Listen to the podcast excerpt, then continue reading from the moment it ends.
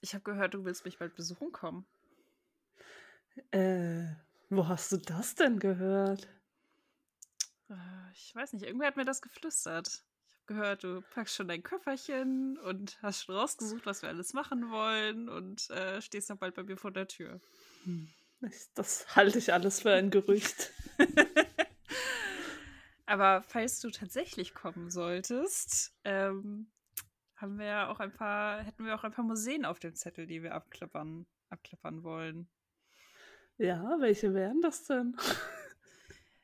Also, wir reden sehr kryptisch, aber ich wohne das ja in Kiel. Das tun wir ja immer.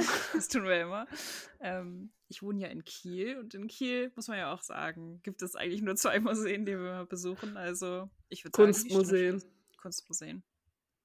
Waren wir überhaupt schon mal in irgendeinem anderen Museum zusammen ich, in Kiel?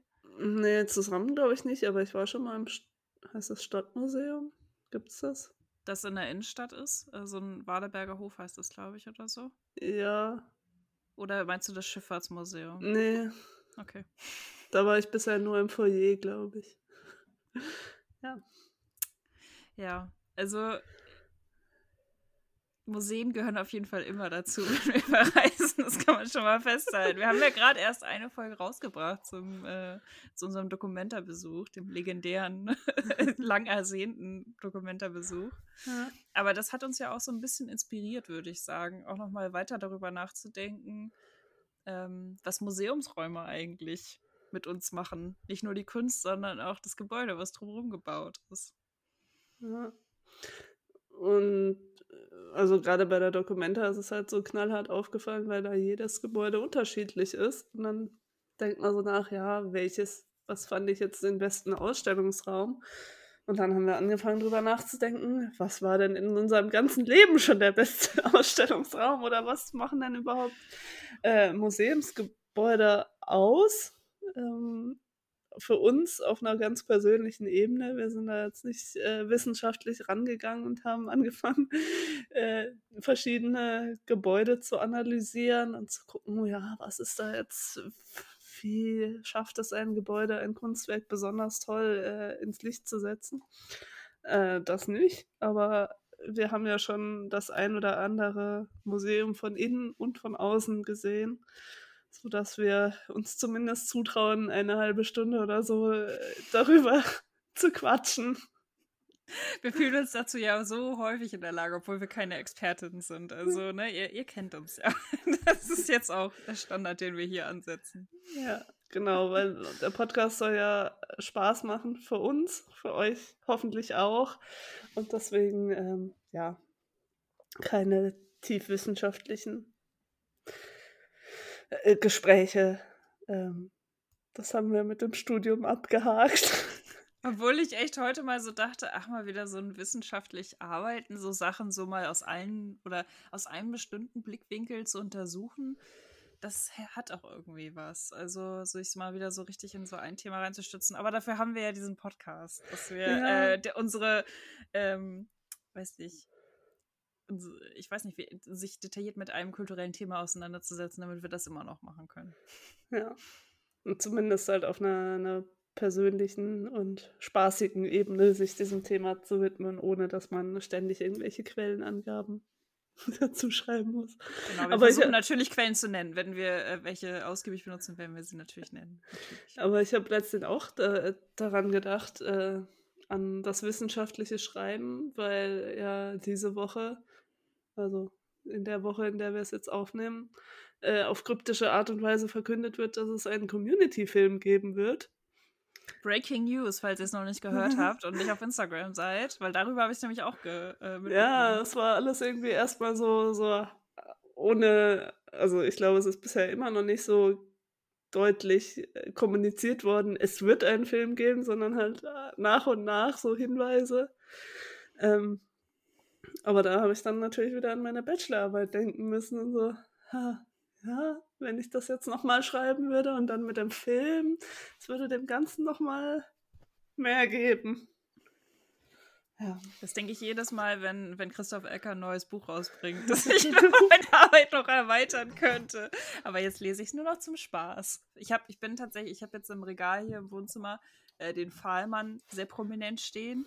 Das ist ja dieser über 1000 Seiten Roman, den Christopher Ecker geschrieben hat. Falls ihr Christopher Ecker nicht kennt, hört bitte unsere Christopher Ecker Folge. Und falls ihr Community nicht kennt, hört unsere Community-Folge.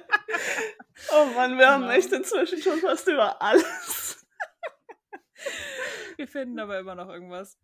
Was ich auf jeden Fall sagen wollte, war, ich habe tatsächlich kurz überlegt, ob ich den Fallmann nochmal zum Spaß lese. Und ich mal Oh. gucken, wann ich so weit bin. Die langen Winterabende, sie kommen, ne? Also ich brauche ja auch, ne? Und Wenn, so wenn, der Stro wenn der Strom ausfällt.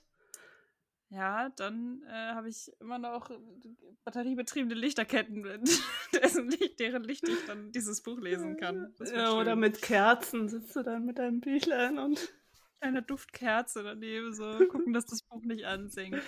Ja, also kulturell, es gibt, es gibt sehr viel zu tun. Ja. Aber es ist ja schön, dass wir ständig auf unsere alten Folgen verweisen. Das heißt ja, dass sich unser Geschmack irgendwie nicht so sehr verändert hat. Dass das so Evergreens sind, finde ich, ne? Also ich glaube, die Themen haben wir auch einfach ausgesucht, weil sie uns schon länger beschäftigen oder weil wir da ähm, eine stärkere Verbindung zu spüren als jetzt zu irgendeinem kulturellen Thema, was wir mal irgendwann drüber, wo wir irgendwann mal drüber nachgedacht haben. Obwohl ich glaube, wir haben auch solche Folgen. Aber im Großen und Ganzen spiegelt es schon sehr wider, was uns kulturell anspricht. Das ist schon klar, ja. Ja. ja, jetzt sind wir schon vom Thema abgekommen. Dann können wir jetzt auch noch die alles entscheidende Frage klären. Wie geht es dir? Mir geht's sehr gut. Wir nehmen nämlich am langen äh, Wochenende auf ähm, vom 3. Oktober und das ist natürlich, ähm, das ist natürlich richtig schön, so ein langes Wochenende zu haben und alle anderen haben auch frei und ach ja, das ist einfach schön. Einfach nochmal so ein Tag extra, daran könnte ich mich wirklich gewöhnen, muss ich sagen. Ja. Ja, man kann, man kriegt so viel mehr Lebensqualität. Man kann so viel mehr erledigen, aber man hat immer noch Zeit für Spaß. Das ist es Und halt. Ne? für Entspannung. Und für Weil man Entspannung. braucht irgendwie immer einen Tag zur Entspannung, einen für den Spaß und einen für den Haushaltsscheiß. Genau. Also, obwohl ich sagen muss, bei mir jetzt in der neuen Wohnung hier überwiegt immer noch so ein bisschen äh, Haushaltsscheiß, aber ich sehe die Fortschritte und das hat mich wirklich sehr glücklich gemacht gestern, dass ich viel geschafft habe. Also, ich kann jetzt mit einer Bohrmaschine umgehen. Danke. Äh, Nora, wie geht's dir denn? Ja, ähnlich. Also es ist einfach viel entspannter. Außerdem habe ich dann nur noch drei Tage zu arbeiten und dann habe ich zwei Wochen Urlaub. Das äh, ist auch eine, ein schöner Ausblick. Und äh, ich werde in fünf Tagen 30 und für viele ist das ja so eine magische Hürde und ich denke mir so, ja. Ich freue mich aber total auf den Tag, einfach weil ich was Schönes geplant habe und das äh, so soll es doch sein. Genau. Man muss sich das schön machen. Ja, äh, ja ich glaube, man kann es ja dazu sagen, weil wir auch schon angekündigt haben, dass wir uns sehen. Das ist eine Freude, aber ich sehe auch noch zwei weitere Freundinnen, die ich jetzt, ja, die eine habe ich erst vor kurzem gesehen, aber die andere habe ich auch schon länger nicht mehr gesehen. Ähm, und wir fahren zusammen nach Hamburg. Das wird, glaube ich, sehr, sehr schön. Ja, ich freue mich auch schon sehr. Das wird ein richtig gutes, langes Wochenende auch für mich dann. Und dann haben wir auch wieder viele neue Dinge zu erzählen im Podcast. Daher machen wir dann über jede Sache, die wir gemacht haben, noch eine extra Podcast-Folge. Ja, also es gibt auf jeden Fall eine Sache, da würde ich dann auch gerne eine Podcast-Folge machen, weil wir werden zusammen ein Escape-Game machen und das, äh, da bin, für mich ist es das erste Mal und da bin ich schon gespannt, ob das äh, der Hype, äh, ob mein Besuch dem Hype gerecht wird. So. Ja, ich bin auch gespannt, wie dir das gefällt. Ich kann das bei dir ganz schlecht einschätzen, muss ich sagen, ob das so dein Ding ist oder nicht. Aber du magst ja gern Quiz, Quizzes, Quizzes. Ja, und Rätsel mag ich auch gerne und äh, Spiele magst ich, du gerne. Also das ist halt. Ich glaube schon auch, dass ich, wenn ich einen guten Tag erwische, dass ich da sehr gut sein kann. Mal gucken, wie schwer das, äh, das, das Game Ja. ist. Mal schauen.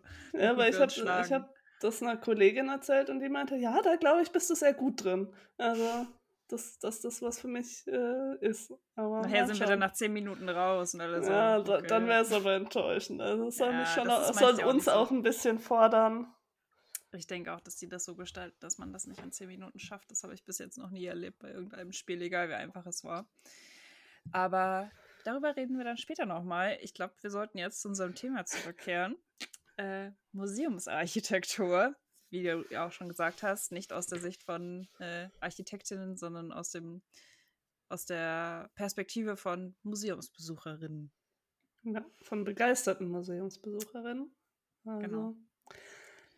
Ähm, ja, äh, vielleicht mal so angefangen. Was war denn das letzte Museum, das du besucht hast? Und war das gut? oh, ähm, das letzte Museum, was ich besucht habe, war kein spezifisches Museum, sondern es war eine Banksy-Ausstellung in Hamburg. Ähm, das ist so eine, ich glaube, die ging irgendwie drei Monate oder so. Ich weiß nicht, ob die immer noch läuft. Ähm, das war im Untergeschoss von einem alten Kaufhaus in der Nähe okay. vom Hauptbahnhof oder also bei der, ähm, bei der Innenstadt auf jeden Fall, Spitalerstraße, Mönckebergstraße. War das gut? Verbesserungswürdig, würde ich es nennen. Es ist halt eine, eine Wanderausstellung, ne? Also die wird in verschiedenen, verschiedenen Städten gezeigt. Dafür war es ganz gut. Also so vom Aufbau her. Aber ja, ich, ich glaube, da bräuchte ich noch mal eine ganze Folge drüber, um zu erzählen, was ich daran gut und was ich daran nicht so gut fand. Aber ein Highlight aus dieser Ausstellung war, dass sie eine kleine ähm, Tube aufgebaut hatten, einen kleinen Zug in der Ausstellung. Also wie so ein Wagen, in den man auch tatsächlich reingehen konnte. Und dann, ja. Das war mein Highlight dieser Ausstellung. Ich weiß nicht, wie viel das darüber aussagt, aber ja. Hm. was war denn das letzte Museum, was du besucht hast? War es gut? Äh, ja. Äh, ich war im, in Paris im Musée d'Orsay und das ist ein ehemaliger Bahnhof. Und ich finde es irgendwie faszinierend, wie aus einem Bahnhofsgebäude, du siehst das auch noch, dass es irgendwie ein Bahnhof ist, weil du halt diese riesige Halle hast. Ich glaube, mit, ja, doch, mit Glasdach und das hat diese Seiteneingänge und dass man aus diesen, äh, oder da, wo halt die Gleise dann waren, das sind jetzt die Räume. Also so verschiedene Museumsräume und das wirkt dann schon sehr wie ein Museum. Äh, aber halt dieser, erstmal wenn du reinkommst, dieses riesengroße Hallengebäude ist schon, ja, Bahnhof, aber irgendwie auch Museum. Und das äh, fand ich irgendwie total spannend. Und das hat auch nochmal die Lust an diesem Thema verstärkt, weil das gibt es ja einfach häufiger, dass äh, Gebäude zweckentfremdet werden und dann eben zu Museen werden. Und diese äh, wie das geschafft wird, finde ich, äh, teilweise gelingt es, teilweise gelingt es eher so mittelmäßig, wie du ja jetzt gerade auch äh, festgestellt hast. Und da finde ich es sehr gelungen. Es gibt ja auch in, in Berlin den Hamburger Bahnhof, das ist ja auch ein Museum, das mal ein Bahnhof war. Das fand ich nicht so. Also es war schon auch irgendwie beeindruckend, aber du hast halt mehr so längere Gänge und gehst da irgendwie in relativ dunkle Räume, wenn ich mich jetzt richtig erinnere. Und das äh, in Paris, das halt einfach sehr ist ein pompöseres Gebäude und das ist halt beeindruckender. Ich glaube, ich habe mich eben getäuscht. Ich glaube, das letzte Museum, in dem ich war, war tatsächlich äh, das Tate Modern in London. Ich, ich kriege das momentan mit den Daten nicht so richtig auf die Reihe. Und du warst war auf ja der Nordart. Scheiße, die Nordart war das letzte, was ich geguckt habe. Siehst du, das ist ja du warst in sehr Gutes. vielen Museen. Das ist ja eigentlich was Gutes, dass ich schon nicht mehr äh, auf die Reihe kriege, weil ich einfach in so vielen Museen war. Also eben gerade musste ich wirklich scharf nachdenken, aber ja, das letzte war die Nordart und dazwischen war die Tate Modern und davor war die Banksy-Ausstellung. Also es war eine bunte Palette, würde ich mhm. sagen. Ich finde ja. aber dein, also die Schilderung von dem, von dem Museumsbahnhof finde ich total spannend. Also das kann ich mir irgendwie vorstellen, aber irgendwie auch nicht vorstellen. Ich glaube, ich muss mir da mal ein paar Bilder von angucken. Ja, ich konnte es mir auch vorher, also ich wusste, dass es das gibt und ich wusste, dass das mal ein Bahnhof war irgendwie, aber man versteht es dann auch erst so richtig, wenn man drin ist. Dass es halt irgendwie noch so diese Spuren so sichtbar sind, dass es halt ein Bahnhof war, aber gar nicht mal so, weil irgendwie noch Gleise oder so da sind, das ist da natürlich nicht, aber einfach von dieser mhm. Form her, wie das gestaltet ist, kannst du dir richtig vorstellen, wie da die, die Züge abfahren, so, weil einfach die, die Architektur das noch da ist. Aber gleichzeitig, auch von außen, finde ich, sieht es auch eigentlich aus wie ein Museum. Na ja, gut, es gibt ja auch Museums, äh, genau, Bahnhofsgebäude, die sehr an Museen erinnern, ne? einfach weil die aus der ähnlichen Zeit stammen vielleicht, aber das, ähm, apropos Zeit, ich will einmal so einen Schritt nochmal zurück machen. Wir machen ja häufig Zahlen, Daten, Fakten so, versuchen das ein bisschen einzuleiten. Ich hatte jetzt nochmal ein bisschen nachgelesen. Wie ist das eigentlich mit Museen im deutschsprachigen Raum? Seit wann gibt es die denn überhaupt? Und ähm, also häufig war es scheinbar so, dass, ähm, also das ist jetzt gutes Wikipedia-Wissen, ne? Ähm, dass es dass es häufig so Kunstkammern des Adels gab, die dann irgendwann zu Museen umgewandelt wurden, zum Beispiel. Ähm, und das ähm, eines der ältesten Museen der Welt ist das Schloss Ambras in Innsbruck. Und dann ähm, gab es den ersten musealen Gebäudetrakt ähm, nördlich der Alpen, zwischen, die zwischen 1558 und 1563 erbaute Kunstkammer der Wiener Hofburg, die es jetzt aber heute nicht mehr gibt um es mal so zu sagen. ähm, aber da sieht man halt, also die, die, die, dieses Museum als, also es gab garantiert vorher auch schon Museen, ne? wir haben ja einen sehr westlichen Blick so auf die, auf die Welt, ähm, aber dieses, okay, wir bauen jetzt einen Ort, wo wir das, was wir gesammelt haben, ausstellen oder wir nehmen den Ort, wo wir Sachen schon gesammelt haben und machen ihn öffentlich zugänglich so lange gibt es das jetzt eigentlich auch noch nicht. Also schon irgendwie, aber ich finde halt, dass eigentlich, das ist halt so eine Sache natürlich. Im Mittelalter hat sich da wahrscheinlich niemand drum geschert, ob man ein paar Bilder hinhängt. Da waren Bilder noch nicht so, nicht so äh, ausstellungswürdig vielleicht. Oder sie hingen halt in Kirchen, ne? Also das ist natürlich wieder eine andere, eine andere Geschichte für einen anderen Tag, aber ähm, viele Museumsbauten, die wir heute haben, die sind ja auch schon sehr alt. Ich hatte nochmal nachgeguckt, das Fridericianum, wir hatten da ja auch schon in der Dokumentarfolge drüber gesprochen, das ist von 1779 und war eines der weltweit ersten Museum, öffentlich zugänglichen Museumsgebäude. Mhm. Wobei öffentlich zugänglich natürlich auch wieder so eine Sache ist. Ne? Für wen ist dieser Raum offen? Wer darf da rein? Wer ne, ist mhm. sozusagen, ähm, wem ist es erlaubt, diesen Raum zu betreten? Aber es ist halt, ich finde es halt Wahnsinn, dass das dann immer noch dort so steht, wie es halt da ist. Aber von innen natürlich auch wieder nicht so richtig, so wie es damals war. Mhm. Ja, also ich weiß nicht, ich finde, das Fridericianum ist auch so ein relativ banaler Bau, wenn man es so will. Also es gibt halt irgendwie Räume. Und es gibt so eine in der, in der Mitte so eine Rundung, die dann wieder ganz spannend ist, weil da halt auch Sachen irgendwie in den Raum reingehängt sind und du kannst es von jeder Etage sehen. Das ist, aber sonst ist es, gibt's, ja. Das ist halt sehr klassisch, ne? Sehr, sehr klassischer Museumsbau einfach so. Aber das ist ja vielleicht auch gut, weil es dadurch den Kunstwerken nicht den Raum nimmt. Das ist nämlich auch so eine Frage, die man sich stellen muss äh, bei Museumsbauten also wir reden ja hauptsächlich von Kunstmuseen, ob die Bauten der Kunst irgendwie nutzen oder ob sie vielleicht auch den Raum nehmen, weil wenn das Gebäude schon alleine so zum Kunstwerk wird, fällt dann, fallen dann die Gemälde und die Skulpturen und was auch immer da ausgestellt wird, ähm, geht das dann unter? Du hast da bestimmt ein Beispiel für, für ein Gebäude, wo das Gebäude eher im Vordergrund steht. Ja, das weiß ich gar nicht so genau. Das kann ich bei, bei vielen Sachen nicht beurteilen, aber es gibt ja Museumsbauten, die von der Architektur her so gehypt werden, ähm, dass sie schon selber zum Kunstwerk werden. Ob die dann auch drin so besonders sind, das weiß ich nicht.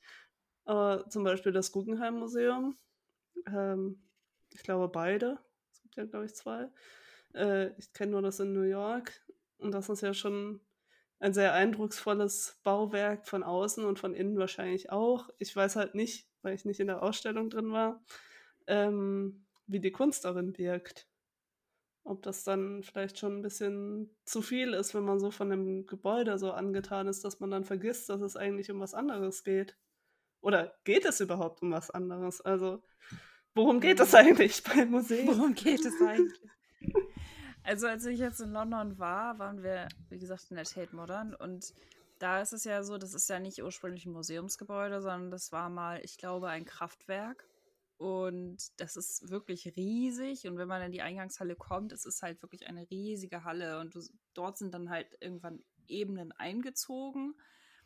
Ähm, und dann da bewegst du dich dann eher wie in so einem klassischen Museum eigentlich. Aber nur dieses, diese Grundstruktur, was man vor allem im Erdgeschoss oder was, also eine, eigentlich ist es eine untere Ebene so, aber es fühlt sich halt an wie das Erdgeschoss, einfach de, das Ground Level sozusagen. Da siehst du halt diesen, den Beton, da siehst du halt, wie das, wie der Beton gegossen ist und wie, ähm, wie, wie ursprünglich, wie das mal ursprünglich aussah, um es mal so zu sagen. Ne? Also wie, wie, wie so die, die Grundstruktur ist. Und da habe ich schon gemerkt, dass ich vor allem das Gebäude angestarrt habe, anstatt der Kunst. Das war dann, wenn man sich in den Räumen bewegt hat, war das wieder ein bisschen anders, weil da war es, lustigerweise, so wie bei der Dokumenta in dem einen Raum, relativ dunkel. Du musstest halt relativ nah rangehen oder mhm. dich halt irgendwo hinstellen, um halt ein Video zu schauen oder so.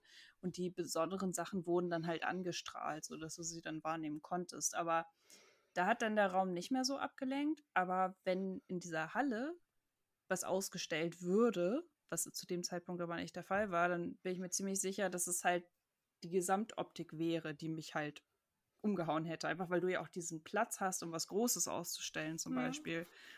Und ich finde, also das fand ich wirklich ein, fand ich wirklich richtig schön. Und das hat sozusagen, da hat dann nicht die Kunst was mit mir gemacht, sondern der Raum, in dem die Kunst war im, im Endeffekt dann nachher sieht es aus wie ein klassisches Museum. Du hast diese Zwischenebene, fährst mit dem Fahrstuhl, äh, mit dem Fahrstuhl, mit der Rolltreppe hoch, hast, du gehst von einem Raum zum anderen, wie in so einem Kreis, ne, wie man das so kennt. Ne, links geht's rum und dann irgendwann kommst du auf der rechten Seite dann wieder raus und so. Ne, also so ganz klassisches äh, mhm. Museumsbau, würde ich es jetzt mal nennen. Aber nur allein schon dieser erste Eindruck und diese allgemeine Atmosphäre von diesem Bau ist halt schon einfach super beeindruckend. Also das ist mir sehr positiv in Erinnerung geblieben. Mhm. Du hast ja gerade schon so diese Innenarchitektur angesprochen, dieses klassische, man geht irgendwo rein, man geht wieder irgendwo raus.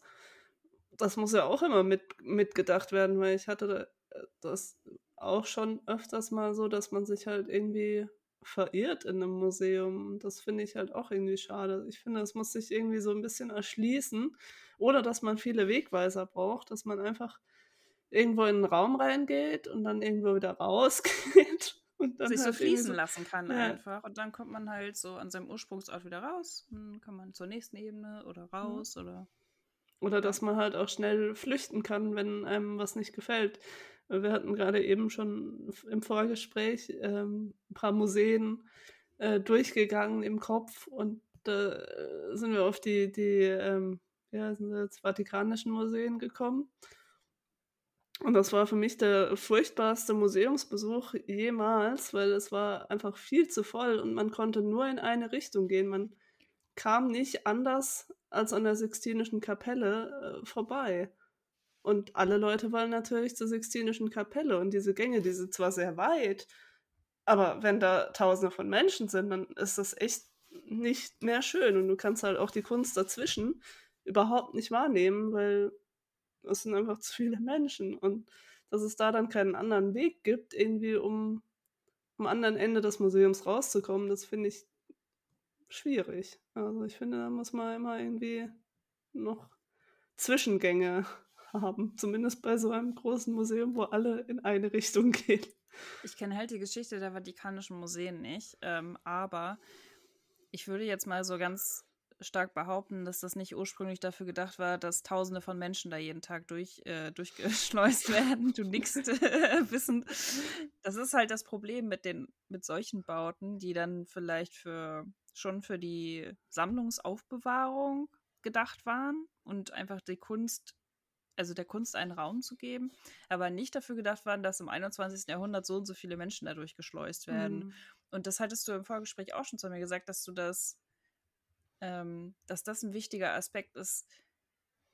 Also das hast du ja eben auch schon gesagt, dass man, dass es ein wichtiger Aspekt ist, dass ähm, man den Raum auch begrenzt, also ne, Menschen, nicht nur und so und so viele Menschen da reinlässt. Und das hat uns die Corona-Pandemie ja eigentlich gezeigt, dass es geht, ne? dass man halt die Räume mhm. weniger stark äh, aus, ja nicht ausbucht, sondern so, äh, wie heißt das? Das fällt mir das Wort nicht ein, dass man nicht so viele Leute in einen Raum lässt, um es mal so zu sagen. Ähm, dass das geht. Klar, verzögert das alles so ein bisschen, aber dadurch fühlen sich alle sicherer. Es ist einfach so, egal ob Pandemie mhm. oder nicht. Diese, dieser Druck, diese Menschenmassen, und das hast du ja auch schon mehrmals im Podcast gesagt, einfach nur das Beispiel Mona Lisa im Louvre ist ja auch so ein Ding. Was, es ist ja nicht schön, das sich mhm. anzugucken. Mhm. Aber das Gute da bei der Architektur, soweit ich mich erinnere, zum Beispiel an die Mona Lisa, ist, dass die so hängt, dass es an beiden Seiten äh, quasi weitergeht. Also du kannst rechts und links kannst du dran vorbeigehen und kannst dir denken, ah, die ganzen Menschen, die jetzt da einmal kurz ein äh, Foto davon machen. Und du gehst halt in den nächsten Raum und da sind dann keine Menschen mehr. Und du kannst halt relativ gut, weil es, ich glaube, drei Eingänge zu diesem Raum gibt, wo sie hängt. Mhm. Aber ich kann mich jetzt auch täuschen. Ja, aber das ist ja schon, mit, dass der Eindruck halt so geblieben ist, ist ja schon ein Zeichen dafür, dass es da funktioniert eigentlich. Ähm, weil das ist natürlich, wenn du so Star-Bilder hast, ne, die jeder sehen mhm. will, dann musst du halt gucken, dass der. Dass die Architektur das halt auch hergibt. Genau, dass die Architektur hergibt, dass da Menschenströme durchgehen und niemand behindert wird dabei und ja, es zugänglich ist auch für alle irgendwie. Mhm. Ja. Äh, aber um, wenn wir jetzt gerade eh schon beim Louvre sind, was ja äh, flächenmäßig wohl das größte Kunstmuseum ist auf der Welt, ähm, das ist zu groß. Also. zu groß. Jetzt einfach mal verkürzt gesagt. Scheißegal auf die Quadratmeterzahl, das ist einfach zu groß. ja, weil ich, es ist ja schön und gut und toll, dass es sowas gibt, aber wenn man, wenn das Museum zum Zweck hat, die Kunst andere, äh, den Menschen nahe zu bringen, dann kannst du nicht so ein riesiges Museum schaffen, wo kein Mensch an einem Tag durchkommt. Aber das ist es ja gerade. Ja, das ist halt die Frage, ne? Soll man ein Museum am, also ich würde sagen ja, aber ganz allgemein gefragt, muss ein Museum an einem Tag durchgehbar sein, sehbar sein. Äh, muss es das? Naja, also dadurch, dass es ja mittlerweile ein kommerzielles Ding ist und man den Leuten ja damit auch irgendwas Gutes tun will, finde ich schon, dass man da es zumindest so, so weit reduziert, dass man davon was hat irgendwie und dass man nicht irgendwie am Ende des Tages total erschöpft ist, weil man fünf Stunden lang im Louvre rumgelaufen ist und tausend Bilder gesehen hat, die einen total erschlagen. Ich meine, das ist ja infrastrukturmäßig eigentlich auch, obwohl, ah, es ist so eine Frage, also jetzt, jetzt kommen wir echt hier in die Detailfragen, aber das ist halt, ich frage mich, also auf der einen Seite ist es infrastrukturmäßig blöd, zu sagen, ich packe alle Kunst, die ich hier habe, ne, in dieses eine Museum. Alles Wichtige packe ich jetzt hier rein, ne, so, jetzt haben wir es an einem Ort, fertig. Infrastruktur ist da, wir haben hier Toiletten, wir haben hier eine Cafeteria, bla bla bla. Ne? Muss ich jetzt nicht 20 Mal bauen.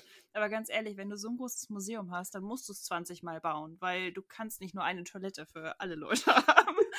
Aber das ist halt so, du sagst ja, das soll ja den Leuten irgendwie was Gutes tun.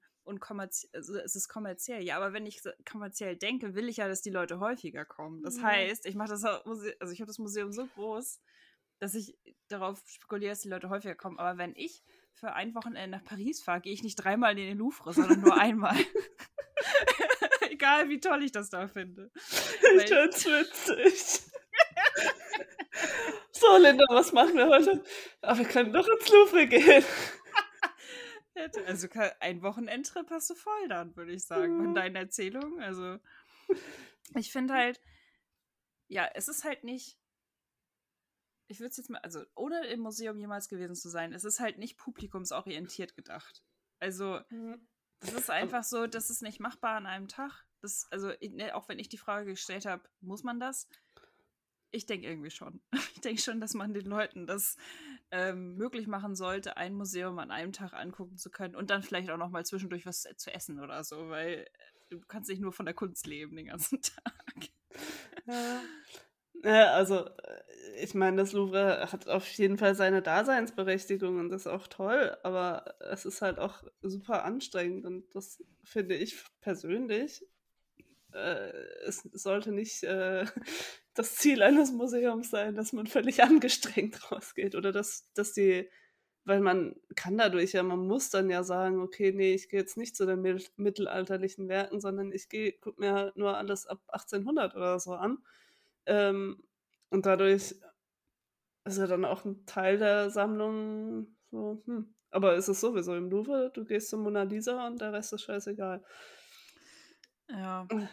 Das ist, verstehe ich sowieso nicht. Aber ja, ich denke auch manchmal, dass gerade bei privaten Sammlungen oder so äh, steckt natürlich auch oft ein Ego dahinter, dass man sagen will, man hat die tollsten, größten Werke und wir machen das ganz groß und ganz toll und hängen möglichst viel an die Wände, um zu zeigen, was für einen tollen Status man hat.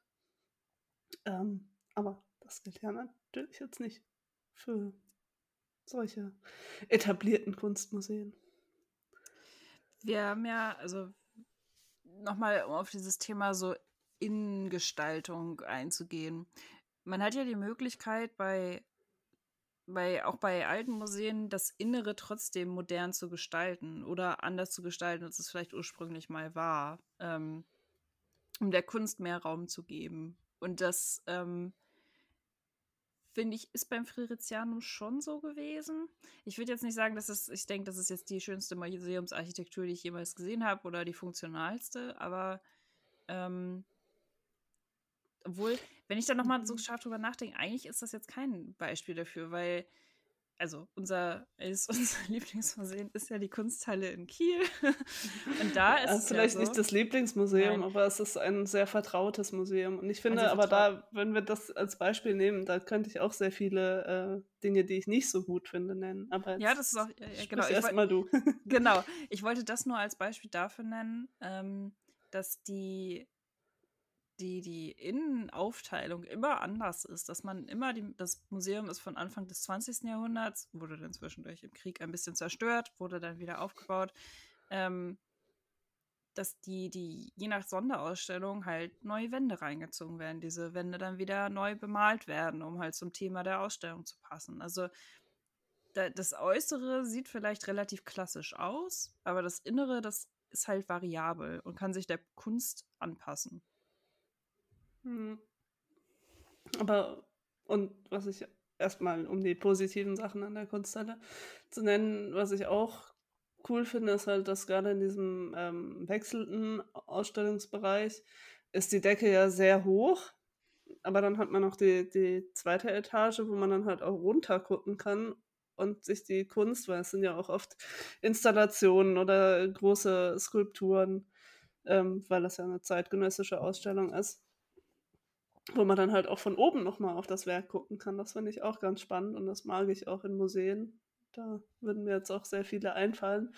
Ähm, was ich nicht gut finde in der äh, Architektur von der Kunsthalle ist, dass man, um ins zweite äh, äh, Stockwerk zu kommen, durch so eine schwarze Tür, an der, glaube ich, nichts dran steht, hoch stimmt, muss. Und ja, ich finde, wenn man stimmt. das Museum nicht kennt, traut man sich da nicht so einfach durchzugehen.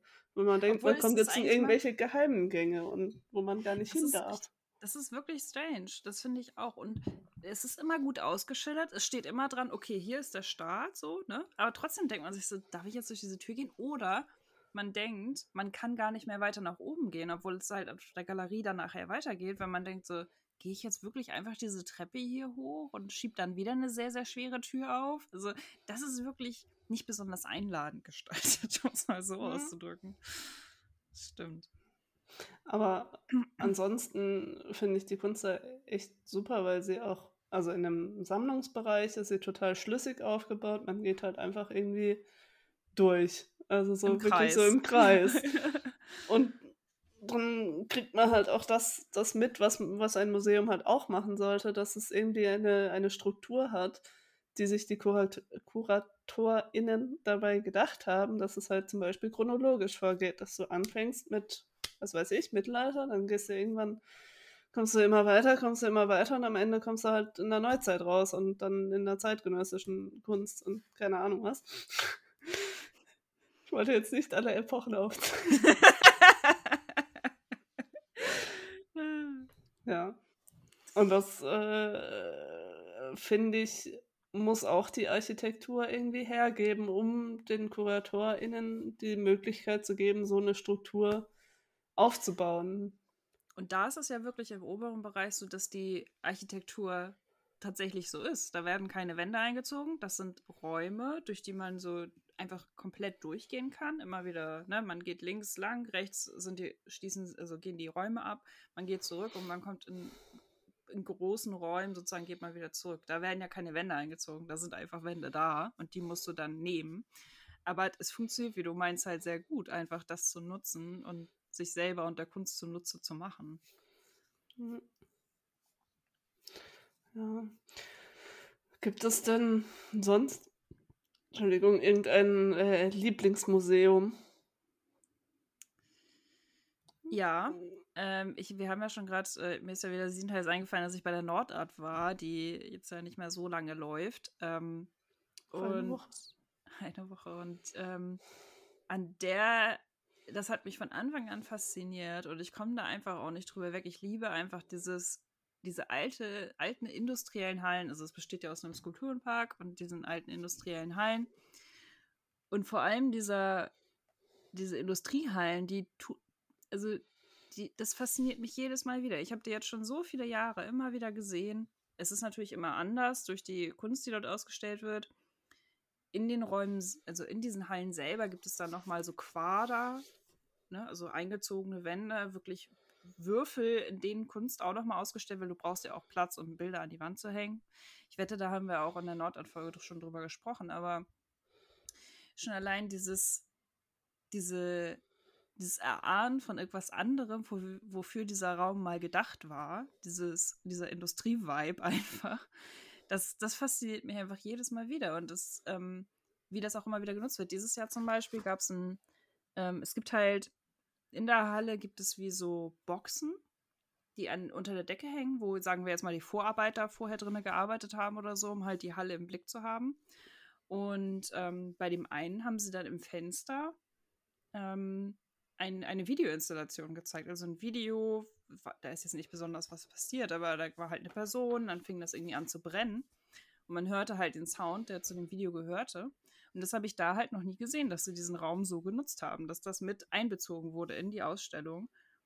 Oder kleine Nischen, die dann irgendwie genutzt werden für Soundinstallationen oder so. Also der Raum gibt dir eigentlich gar nicht so viel, weil er hat nicht so viele Wände, wo du was hinhängen könntest. Du musst immer irgendwas machen, damit du irgendwo was hinhängen kannst. Aber er gibt dir halt trotzdem so viel. Dann gibt es irgendwie Bereiche, die nach unten gehen, wo du von oben runter guckst, in die du nicht selber reingehen kannst, aber die du halt, äh, wo du Kunst halt von oben, ne, wieder eine andere Perspektive, aus einer anderen Perspektive sehen kannst. Und ähm, schon allein das macht es halt zu einer Ausstellung, die ich mir jedes Jahr wieder angucken würde, weil das weil ich einfach die Räumlichkeiten so spannend finde. Mhm. Und ich glaube, ich habe so ein bisschen bin ein bisschen voreingenommen, dass ich so Industrieorte ganz spannend finde. Aber ich finde ähm, Industriedenkmäler und ähm, Industriegebäude, die zu, für Kunsträume umgewidmet werden, finde ich einfach super spannend. Aber ich glaube, das ist auch einfach mein persönlicher Geschmack, der da reinspielt. Ja, aber ich finde, dass das vor allem für moderne und zeitgenössische Kunst sehr gut mhm. funktioniert ähm, ja. ähm, also ich habe jetzt gerade ganz kurz nebenbei gegoogelt, weil das ZKM in Karlsruhe, das ist auch ein ehemaliges Inst Industriegebäude, das würde dir also auch gefallen. Und das ist ja auch äh, sehr modern, also sehr, sehr zeitgenössisch, was da ausgestellt wird. Sehr, sehr zeitgenössisch. ja, halt, äh, es ist ja Medienkunst vor allem, also mhm. und das ist schon manchmal sehr fu fu äh, futuristisch auch. schon gar nicht mehr aber, zeitgenössisch, schon in die Zukunft gerichtet. Ja, aber das sind auch total spannende Räumlichkeiten irgendwie. Weil du halt äh, in solchen Industriegebäuden hast du einfach immer solche weite Räume. Weiten Räume. Mhm. Äh, und äh, gar nicht so viel Wandfläche, aber du kannst halt gerade mit zeitgenössischer Kunst, wo ja viele Installationen, die sehr großflächig sind, kannst du denen halt unglaublich viel Raum bieten. Und das geht halt in so älteren Museumsgeb Museumsgebäude überhaupt nicht, weil da diese Räume einfach begrenzt sind. Das stimmt, ja. Das habe ich mich, das, äh, das ist so ein bisschen kein Blick hinter die Kulissen oder so, aber was mir ja wirklich bewusst geworden ist, als, ich in der, als wir in der Tate Modern waren, waren so riesige ähm, Rolltore, die in den Stockwerken waren. Und da habe ich mich dann zuerst so ein bisschen gefragt, warum. Aber dann ist mir aufgefallen, wenn du eine große Installation hast, ein großes Kunstwerk, musst du das ja auch irgendwie den Raum reinbekommen. Das heißt, du musst irgendwie die Infrastruktur, ich vermute, da waren große Lastenaufzüge dahinter oder so, um das halt dahin zu bewegen, wo es hin soll.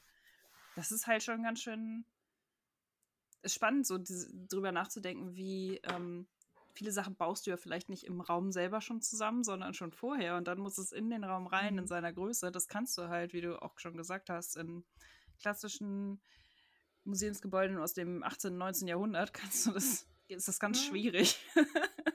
ja, und ich glaube, so hm. entstehen halt auch in der Architektur neue Arten von Museumsgebäude, weil man natürlich, ich weiß nicht, was was bedingt, aber natürlich muss man irgendwie das anpassen an die Kunst, die jetzt geschaffen wird. Architektur mhm. ist ja auch Kunst, aber es muss halt irgendwie zusammenpassen und zu den ähm, Gemälden jetzt, äh, keine Ahnung, nehmen wir Barock oder so, da passt dann halt ein barockes Gebäude drumherum. Und zu einer zeitgenössischen Installation passt dann halt zum Beispiel ein Industriegebäude, weil es halt diesen Raum einfach dem gibt. Aber es werden ja dann auch ähm, viele neuere Museumsgebäude auch so gebaut, dass eben der Platz da ist und dass die Hallen einfach sehr viel größer sind. Und ich mag das sehr gerne, aber ich mag halt auch moderne und zeitgenössische Kunst. Das finde ich einfach viel spannender und dann finde ich halt auch die Architektur spannender als von etwas älteren.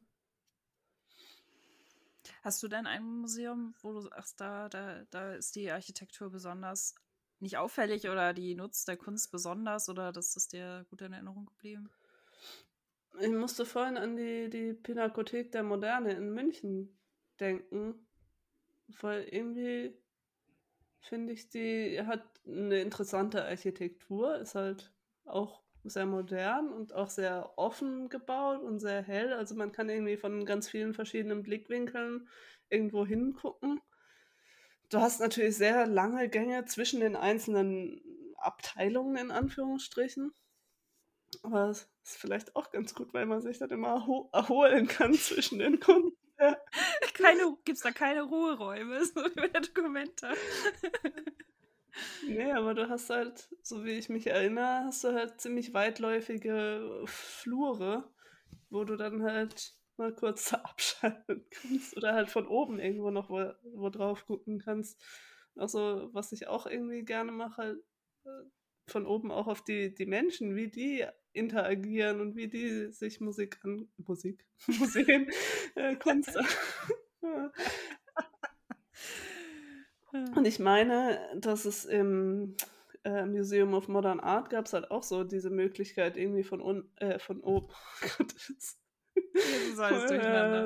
ja, von oben in andere Räume reinzugucken. Und irgendwie mag ich sowas total gerne. Und ich mag es auch, wenn die Gebäude so aus einem Guss sind. Also wenn irgendwie der Boden und die Wand sich ähnlich sehen und alles irgendwie so, ja, irgendwie so. Mhm. Aber in, ich habe nichts gegen alte Museumsgebäude, aber wenn du dann halt so einen Holzboden hast, der irgendwie sehr dunkel ist und knarzt und dann hast du halt irgendwie noch, äh, ja, Deko an der Wand oder so, ich weiß nicht, das das ich ganz muss alles, alles sehr clean und aus einem Guss sein, dann gefällt es mir gut. Das, äh, da stimme ich zu, aber ich habe also ich habe auch ein Fable dafür, wenn ähm, Museen mit sehr starker Farbe spielen. Also was, das ist mir das erste Mal aufgefallen, als ich im Bucerius Kunstforum war in Hamburg. Das ist beim Rathausplatz. Und das ist ein relativ kleines Museum. Ähm, Gibt es auch noch nicht so lange da gibt es halt immer Sonderausstellungen, also oder Wechselausstellungen und ähm, die spielen vor allen Dingen damit, das ist halt auch ein altes Gebäude, alter Boden, bla bla bla. Aber die spielen halt dann mit sehr starken Wandfarben. Zumindest haben sie das in der Vergangenheit immer gemacht. Dann hast du eine Ausstellung mit vielleicht schon relativ dunklen Bildern, aber dann hast du auch noch eine dunkelgrüne Wand oder so. Und das hat mich immer total reingezogen, weil das hat es auf der einen Seite hast, hat es das irgendwie alt gemacht, in Anführungsstrichen. Das ist, wirkte sehr alt und erhaben. Auf der anderen Seite hat es das auch irgendwie modern gemacht, weil es sehr so ein richtiger, weiß nicht, so, so, so eine kraftvolle Farbe war. Und da ist mir das zum ersten Mal so richtig aufgefallen. Deswegen bin ich bei dir, das muss irgendwie clean sein, das darf nicht zu verspielt sein. Aber das kann auch gerne so Statementfarben sein. Und ich glaube, in der Kunsthalle in Kiel machen sie das auch ab und zu, mhm. dass sie dann die Farbe, ne, die Farbe der Wand dann auf die Farbe der Kunst aus, ähm, ausrichten. Ja. Und das finde ich spannender, als wenn ich nur weiße Wände habe. Das ja. spricht mich eher an. Das hilft mir auch eher, das nicht zu kategorisieren, aber so ein bisschen ähm, zu strukturieren irgendwie in meinem ja. Kopf. Aber ich glaube, das ist dann auch wieder eine Frage der Architektur, weil ich finde zum Beispiel in der Kunsthalle Kiel, da machen die das sehr häufig und ich finde, da sind die Räume an sich relativ dunkel, also wenig natürliches Licht. Also es kommt, mhm. glaube ich, von oben kommt ja, ja. schon ein bisschen, ja. aber es ist nicht so knallhell. Und wenn man dann irgendwie andere sehr moderne Gebäude nimmt, die sind ja oft sehr licht, äh, also durchflutet. Sehr, durchflutet, genau. Und ich weiß nicht, ob ich das dann noch gut fände, wenn dann auch noch alles so bunt wäre, wenn es eh schon so mhm. hell ist und alles sehr leuchtet, ob dann Farben dem noch gut tun. Also das Bucerius Kunstform ist relativ dunkel. Ich glaube, das also wenig, wenig natürliches Licht. Das äh, ja. äh, macht es wahrscheinlich. Weil das aus. ist ja auch nochmal so, ein, so eine gewisse Art, um irgendwie etwas hervorzuheben, indem man eben bunte Wände einsetzt. Und bei anderen Museen funktioniert es halt vielleicht eher über das Tageslicht. Ja, ich glaube, da hast du recht. Da habe ich noch nicht so drauf geachtet. Also, ja. Ja, aber also ich finde auch äh, so, ich nenne das jetzt mal Color Blocking. Mhm. So einfach so, jeder Raum eine andere Farbe finde ich auch äh, cool. Mhm. Was ich halt nicht so mag, wenn irgendwie, weiß nicht, noch Wandvertäfelung und äh, irgendwelche mhm. Schmuckelemente so, an den oh Wänden oder so. Ich kann dir gar nicht genau sagen, in welchem Museum das war. Ich vermute, es war im Metropolitan Museum of Art, was ich wirklich ganz, ganz groß fand, ich, großartig fand. Aber da gab es auch so Räume. Riesig. Aber da, da, haben wir uns auch nicht alles angeguckt. Aber was ich, oder ob das in einem anderen Museum war, so Räume, kennst du das, wenn so die ganze Wand voll ist mit Bildern, weißt du? Also, ne, wir haben jetzt mal ganz kurz alles ausgepackt und dann an die Wand gehängt, weil es thematisch vielleicht auch zusammenpasst. Mhm. Aber das hat natürlich auch eine Wirkung, aber im Endeffekt finde ich das ganz schrecklich. Also, das hat der ja, das nicht so genutzt. Das ist aber ein Thema für eine andere Folge, über Hängung zu sprechen, weil da habe ich auch ein sehr skurriles Beispiel. Okay, dann, dann sparen wir uns das auf, würde ich sagen. Oh Mann. Ja. Ah. ja. Ja, also äh, wie können wir das Ganze jetzt so ein bisschen zusammenfassen? Also von meiner Seite, ich mag gerne modernere Gebäude. Ich mag, gerne um, ich mag gerne umgewidmete Gebäude, die auch sehr groß sind. ja. Also das, was, genau, das, ähm, wir sind beide nicht so die klassischen Museumsmenschen, würde ich jetzt mal sagen. Klassischen Museumsarchitekturmenschen. Nee. Kann man so zusammenfassen. Ja. Und ich mag auch umgebaute Gebäude, um das auch noch dazu zu sagen, weil ich finde es einfach spannend, wie man aus äh, anderen architektonischen Ge Gegebenheiten etwas schafft, was eben die Kunst unterstützt. Oder auch nicht, je nachdem. Sie es schaffen und daraus halt irgendwas zu machen. Also halt was ganz anderes zu machen mit einem Gebäude, was mhm. als das, was geplant war. Ähm, ja, und sonst ja, werde ich vielleicht in den, bei den nächsten Museumsbesuchen nochmal mehr auch auf die Architektur achten. Mhm und schauen, ob das, was wir gesagt haben, sich bestätigt. Vor allem, weil wir jetzt bald wieder in der Kunsthalle Kiel unterwegs sind. Äh, da werde ich auf jeden Fall besonders drauf achten. Obwohl ich das Gefühl habe, ich kenne es schon in- und auswendig. Aber dann, wenn ich da bin, bin ich wieder überrascht. Ich muss wirklich durch diese Tür gehen. ja, aber das, äh, das finde ich halt auch äh, sowas, dass sich Museen vertraut anfühlen müssen irgendwie oder sollten, wenn man ein zweites Mal hingehen geht, aber gleichzeitig noch so einen Überraschungseffekt parat halten sollten. Also was ich gar nicht mag in Museen, dass man da mehrfach hingeht und immer noch nicht richtig weiß, wie die Wegführung ist. Das finde ich immer ganz schlimm. Das stimmt, weil man sich dann auch nicht darauf konzentrieren kann, wie die Kunst aussieht. Ne? Wenn man halt, also das ist halt immer eine Ablenkung. Also ich glaube, was man auch noch sagen kann als Zusammenfassung ist, wir brauchen eine klare Wegführung. wir brauchen Zugänge von verschiedenen Seiten, aber man, es muss einen klaren Plan geben, weil wir haben ja auch schon in der Dokumenta-Folge erzählt, wie wir uns, wie wir dreimal, mehrfach. mehrfach uns verlaufen haben oder im gleichen Raum wieder gelandet sind, obwohl wir das nicht wollten. Und das ist halt, das ist nicht schön. Das macht nicht so viel nee. Spaß. Und es sollte halt, wenn es von der Architektur nicht gegeben ist, dann sollte es wenigstens von der Kurat Kuration, ja. Ku Ku Kuratierung her, äh, ja. ja. dann sollte es wenigstens halt durch Wegweiser gegeben sein. ja. ja. Also, Nora, ich glaube, du hast mir auch so ein bisschen Lust gemacht. Ähm, mal nach Paris zu fahren, auch wenn der Louvre jetzt vielleicht ein bisschen zu hardcore klingt. Ähm, aber c'est doch say. Genau, da will ich auf jeden Fall hin. Und ich glaube, da, da haben wir auch noch was im Petto, ein Thema. Deswegen, ähm, genau. Wir, wir verabschieden uns jetzt erstmal wieder. Und dann hören wir uns bald wieder. Bis dann.